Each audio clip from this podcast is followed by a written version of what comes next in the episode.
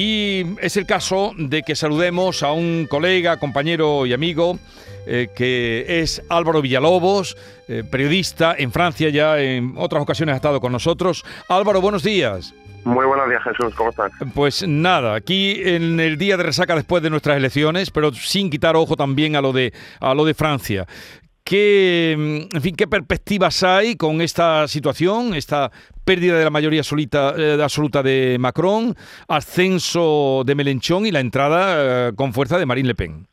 Pues sí, efectivamente, Jesús, muchos titulares después de la segunda vuelta de las legislativas francesas de ayer. Eh, hubo bastante, hubo incluso pánico en el equipo de Macron ayer, fue una gran sorpresa.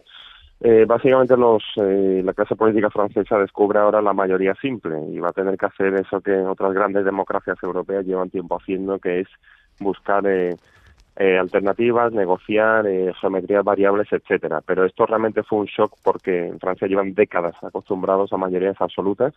Desde 2002 la, las elecciones legislativas se producen justo después de la presidencial y el presidente de turno tenía una mayoría absoluta muy cómoda, como fue el caso para Macron en la anterior en, la anterior legislatura. Ahora va a tener que lidiar con una asamblea nacional dividida en tres bloques, efectivamente, el grupo de, Macron que, que tiene una mayoría simple, el, grupo de la izquierda con Mélenchon, que por cierto no es diputado porque no se presentaba, pero será, digamos, el líder de facto de la, de la oposición, y, como decías, el, el grupo de, de Marine Le Pen, que tiene 89 diputados, que ha multiplicado por 11 su número de diputados. Y entonces eh, habrá que tendrán que hacer un acercamiento, indudablemente, mmm, si quieren para sacar proyectos que Macron tenga verdadero empeño. O sea que ahora se va a ver esa política de pactos y de y de negociaciones. Efectivamente, aquí bueno, aquí entra en juego el cuarto grupo parlamentario, que es el de los republicanos, es el partido heredero de la BNP, como se llamaba en la época de, de Sarkozy. Tiene 64 diputados aunque esto habrá que habrá que trabajarlo, habrá que verlo. Ayer uno de los líderes de los republicanos decía que su vocación es mantenerse en la oposición. Y hoy uno de los ministros de Macron decía que bueno, que esto habrá que trabajarlo texto a texto y en función de la buena voluntad de, unos y otros.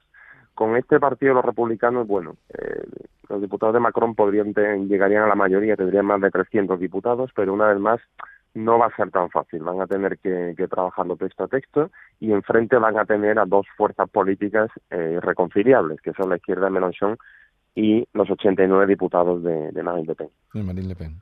Eso es una subida, la de Marine Le Pen, importantísima, vamos, la, la subida, sí.